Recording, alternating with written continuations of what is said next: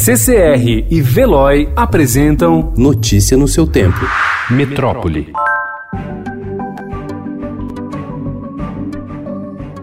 O Ministério da Saúde anunciou ontem que pretende aplicar 22,9 milhões de testes do novo coronavírus pelo país. A promessa, porém, envolve produção acima da capacidade da Fiocruz, laboratório público responsável por fornecer boa parte dos exames. Outro obstáculo, dizem especialistas, é a compra de kits de diagnóstico no mercado internacional, onde já é difícil encontrar insumos para produzir esses materiais. O Brasil já registra 46 mortes e 2.201 casos confirmados pela doença.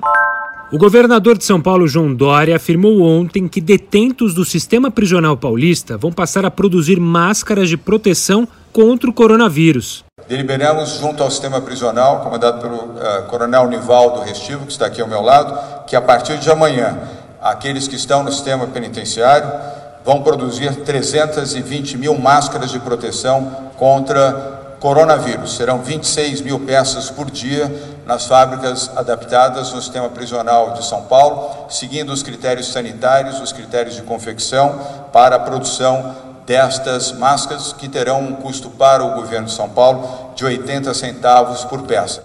Dória também afirmou que haverá registro online de ocorrências policiais do Estado para casos de roubo ou furto à residência carga ou a estabelecimento comercial, crimes contra o consumidor, ameaça, estelionato, entre outros.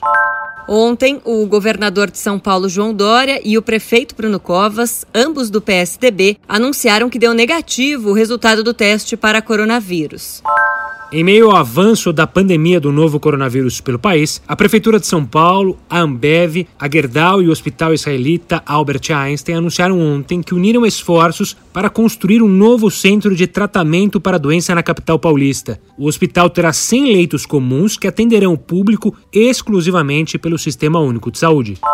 Dez dias após o governo editar uma medida provisória que destinou 5,1 bilhões de reais para ações de enfrentamento ao coronavírus, 1,8 bilhão de reais já estão comprometidos para despesas necessárias ao combate da Covid-19. No jargão orçamentário, significa dizer que 35% do montante autorizado para esse fim já tem empenho definido. Em linha com o presidente Jair Bolsonaro, o ministro da Saúde, Luiz Henrique Mandetta, afirmou que restrições impostas nos estados, como fechamento de comércio, são péssimas para o setor de saúde. Apesar de afirmar que não vai pedir aos governadores para afrouxarem as medidas, disse que alguns estão percebendo que aceleraram decisões e será necessário fazer ajustes. Enquanto internautas organizam aplausos coletivos para profissionais da saúde que estão na linha de frente do combate ao coronavírus, parte da população que utiliza o transporte público em São Paulo vai na contramão e discrimina médicos, enfermeiros, fisioterapeutas, auxiliares e técnicos de enfermagem. A quarentena causou situação inusitada para as escolas particulares e também um embate de como agir. O Sindicato dos Estabelecimentos de Ensino do Estado de São Paulo recomendou a antecipação das férias de julho para abril e o início do ensino à distância a partir de maio. A Associação Brasileira de Escolas Particulares, por sua vez, considerou a decisão absurda e aconselhou que as aulas online comecem a partir do próximo mês.